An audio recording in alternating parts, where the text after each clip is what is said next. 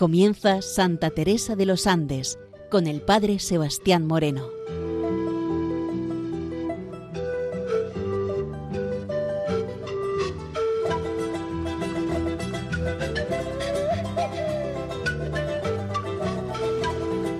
Muy buenos días nos de Dios. Aquí comienza en Radio María Santa Teresa de los Andes, la joven que ingresó en el Carmelo, con el objetivo de descubrir en ella su vida, su espiritualidad y su mensaje joven al mundo de hoy. Comenzamos en el programa de hoy el punto número 13 del diario de Juanita Fernández Solar, Santa Teresa de los Andes. El número 13 tiene como título Entrevista decisiva. 12 de septiembre del año 1915. Nos dice el diario, domingo 12 de septiembre de 1915. Tengo mucho que contar y sobre todo darle mucha gracia a Jesús porque me concedió ver a la Madre Ríos y decirle casi todo. Hablamos mucho. Le dije que no me acostumbraba nada y me encontró razón por la edad en que había entrado. Pasamos rápidamente sobre esto, pues ella quería saber lo que yo le había dejado entrever en mi carta. Primero me principió a hablar sobre la operación. Me hizo ver el fin grande a que me destinaba Dios al devolverme la vida y los numerosos favores que me había dispensado. Le conté mi resolución y me dijo que ya la había adivinado, porque algo Dios se proponía al darme dos veces la vida le hablé de mi pololeo. A la hora de entender esta palabra, nosotros aquí en nuestra España querida tenemos que entender por pololear el tema de los ligues que hay muchas veces entre los jóvenes cuando empiezan sus primeras aventuras amorosas.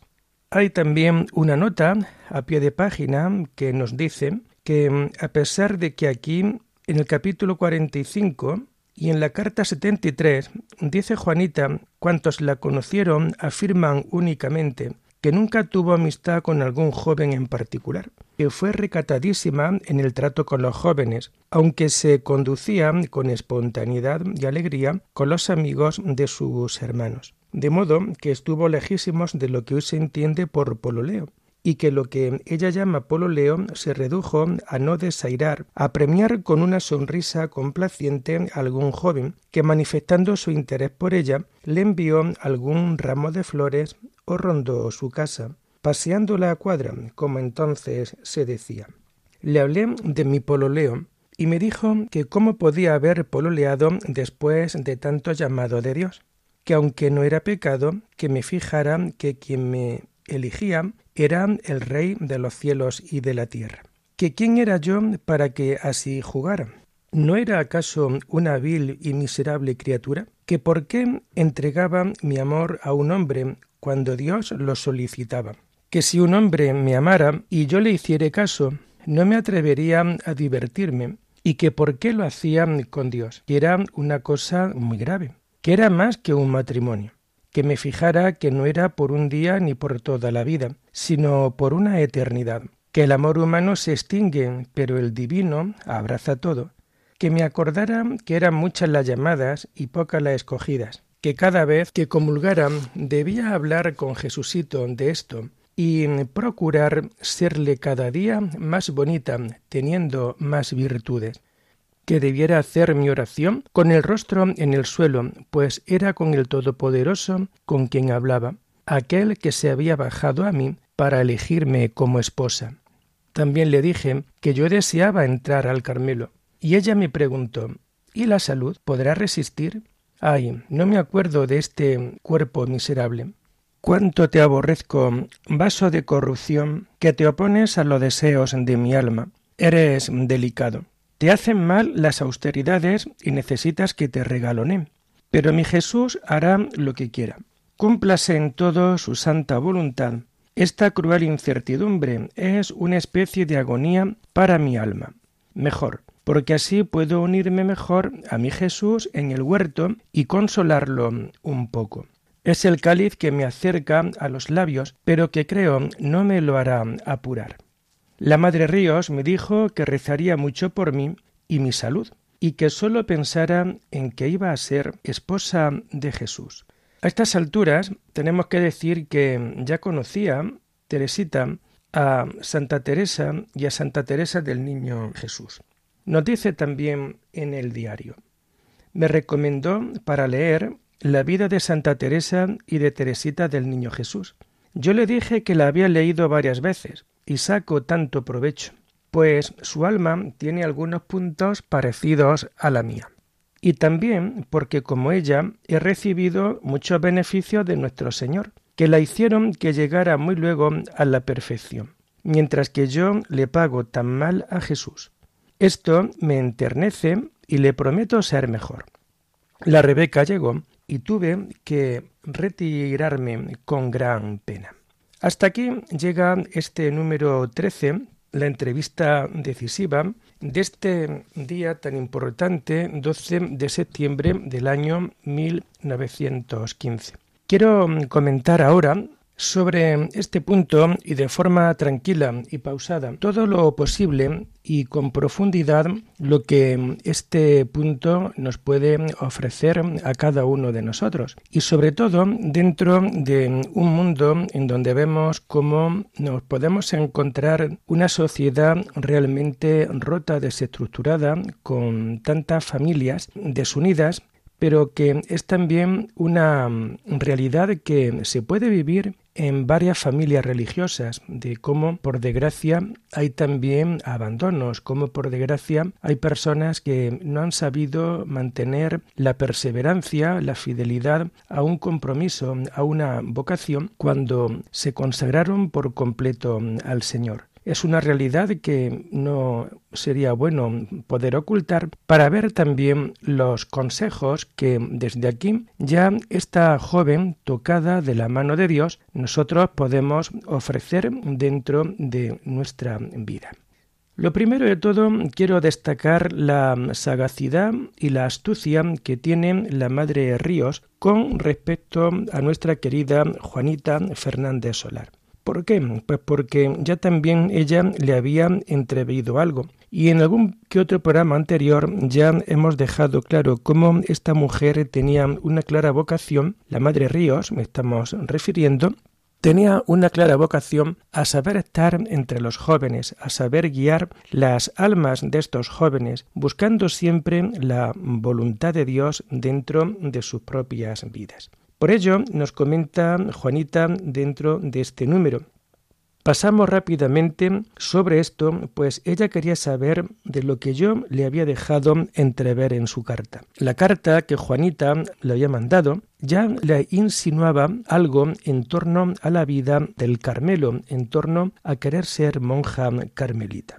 Por lo que ahora destacar lo siguiente. Nos dice, me hizo ver el fin grande a que me destinaba Dios al devolverme la vida y los numerosos favores que me había dispensado. No olvidemos cómo una simple operación de apendicitis de hoy no era lo mismo en aquella época. Lo que hoy es una simple operación, en aquella época y más en Chile era una operación muy delicada. Muchas personas morían en este tipo de operaciones. Al devolverle la vida, es decir, al salir exitosa en esta operación y al no quedarse en la mesa de operaciones, la madre Ríos ya le hace ver algo importante a Juanita. Es decir, lo primero de todo, es decir, el fin grande al que Dios le va a destinar al devolverle la vida.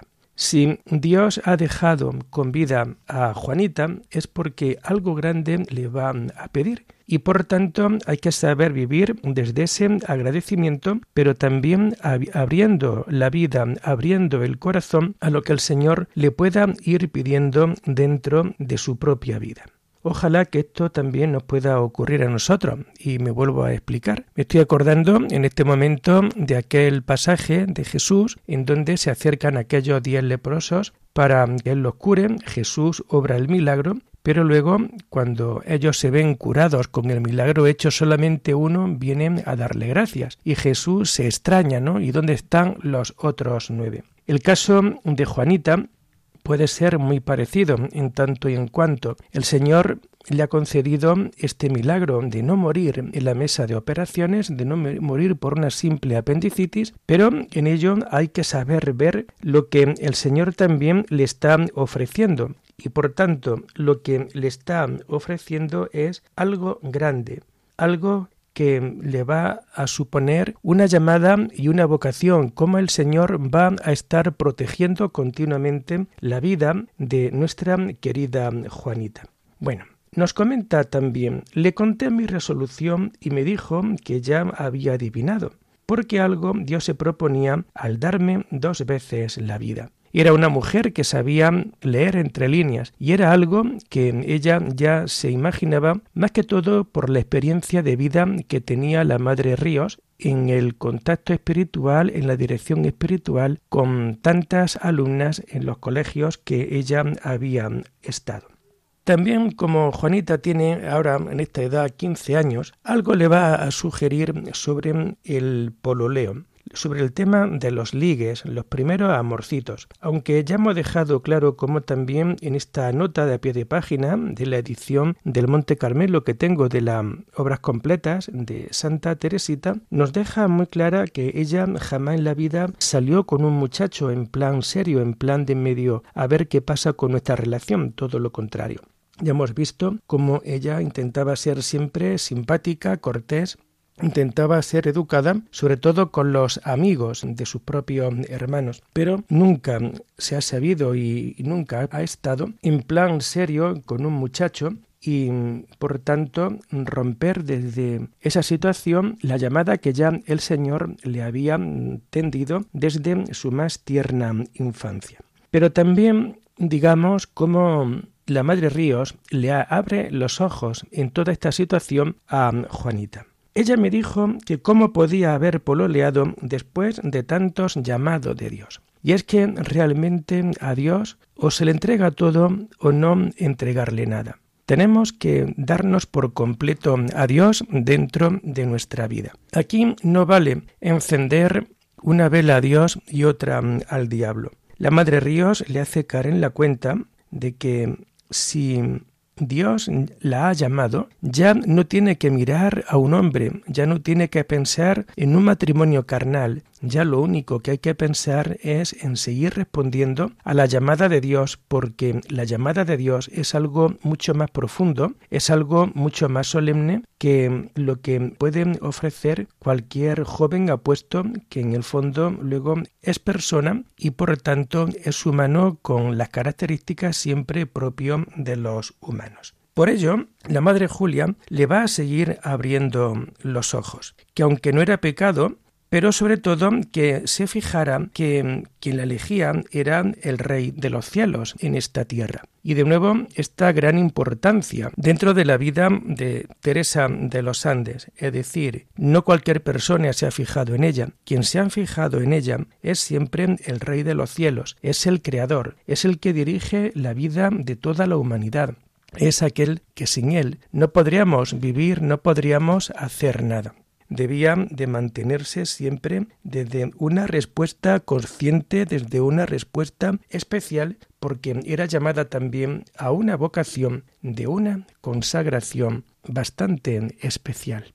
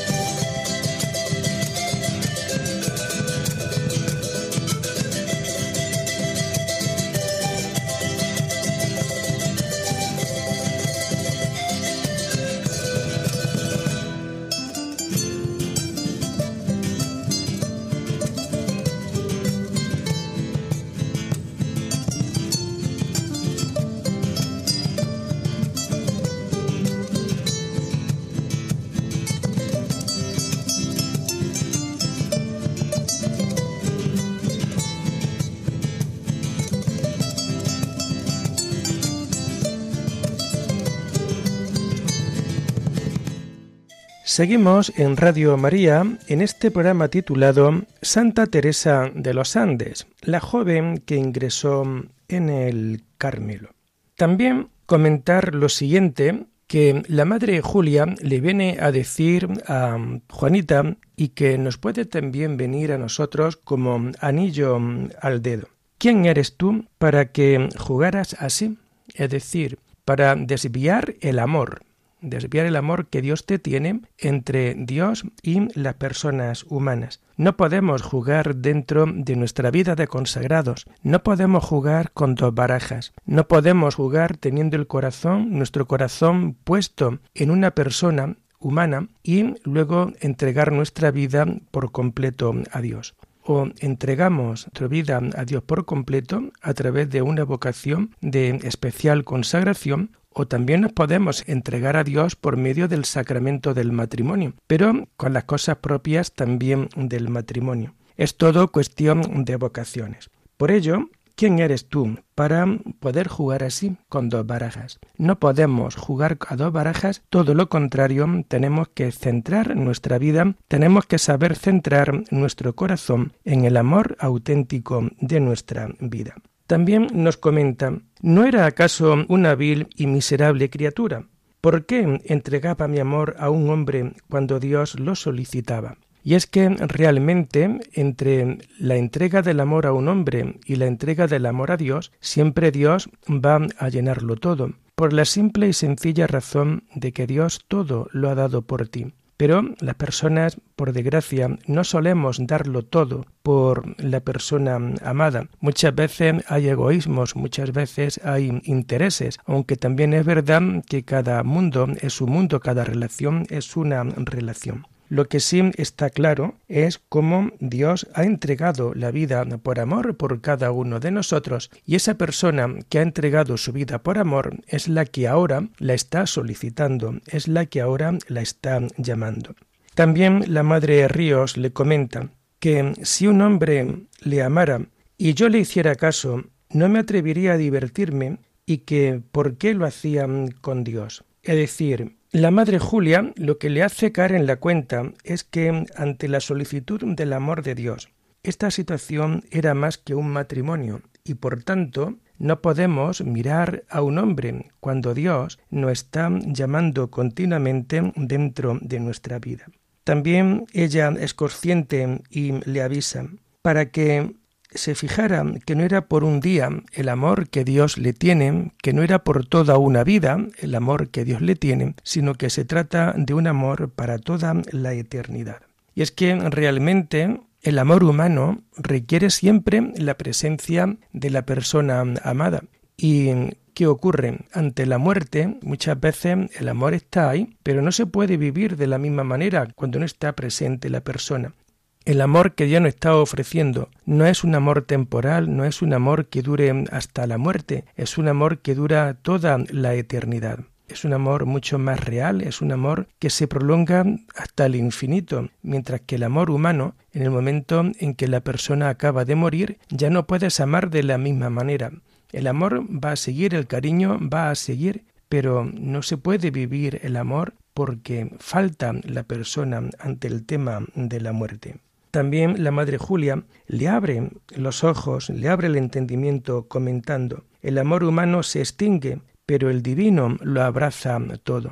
Y es que realmente dentro de la vida matrimonial hay que saber entender y hay que saber cuidar muy bien el amor. ¿Por qué? Pues porque hay muchos despistes, hay muchas realidades, que el amor muchas veces te juega malas pasadas, te puedes encontrar con muchas pruebas, te puedes encontrar con muchos ataques por parte del maligno para romper la fidelidad, para romper la perseverancia. Y sin embargo, la Madre Ríos le viene a decir a Juanita, que el amor humano se extingue, al final muchas veces se rompe, pero que el amor divino lo abraza a todo. Por ello, aquellas palabras del Evangelio, muchos son los llamados y pocos los escogidos, porque tienen que saber descubrir precisamente este amor eterno, que es un amor para siempre, que es un amor que está continuamente ahí. Y que cada vez que comulgara, debía hablar con Jesús de este tema, y procurar cada día serle más fiel, serle cada día más bonita,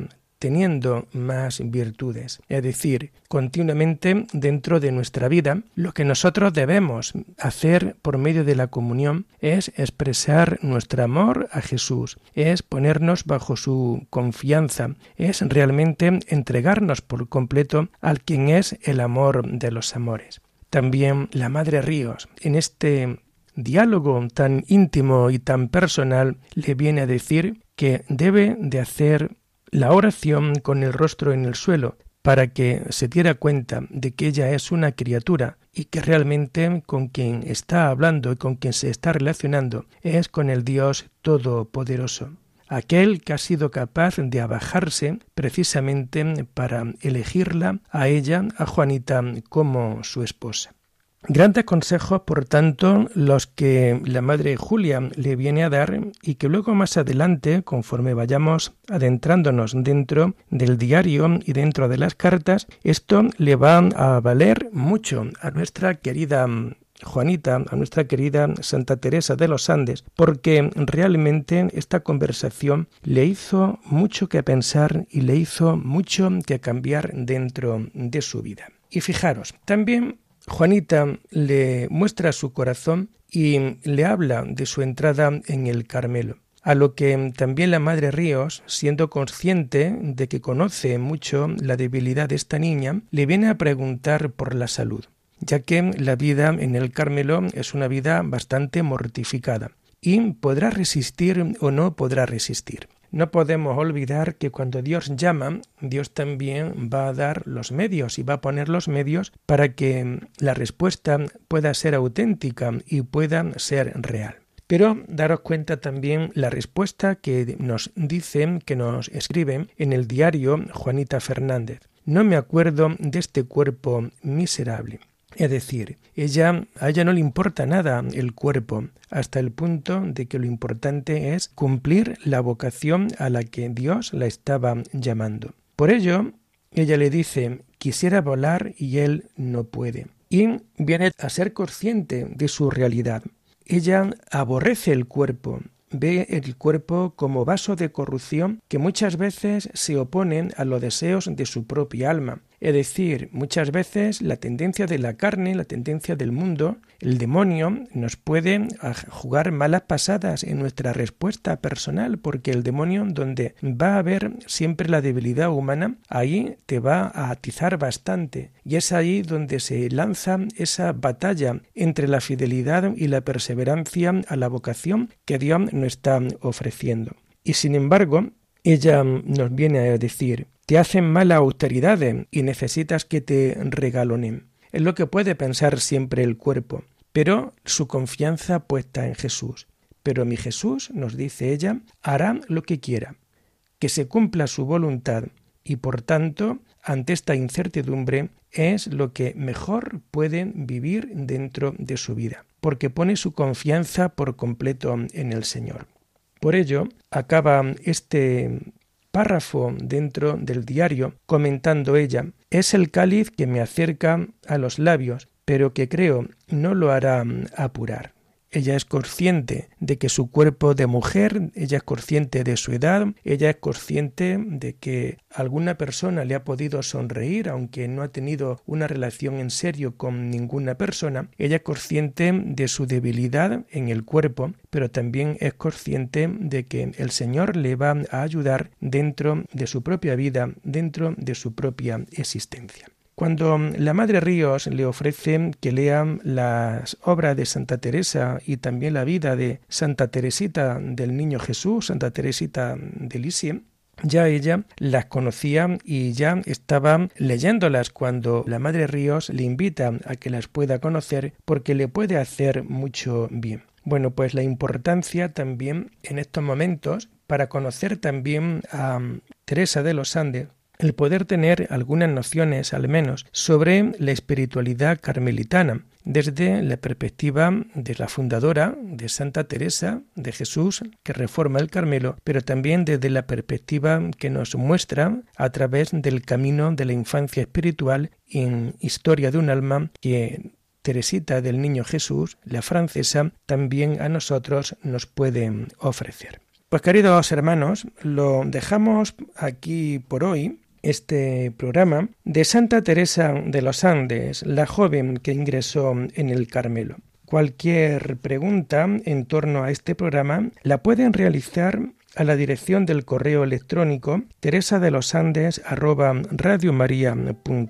Hasta la semana que viene, si Dios lo quiere, muy buenos días en el Señor.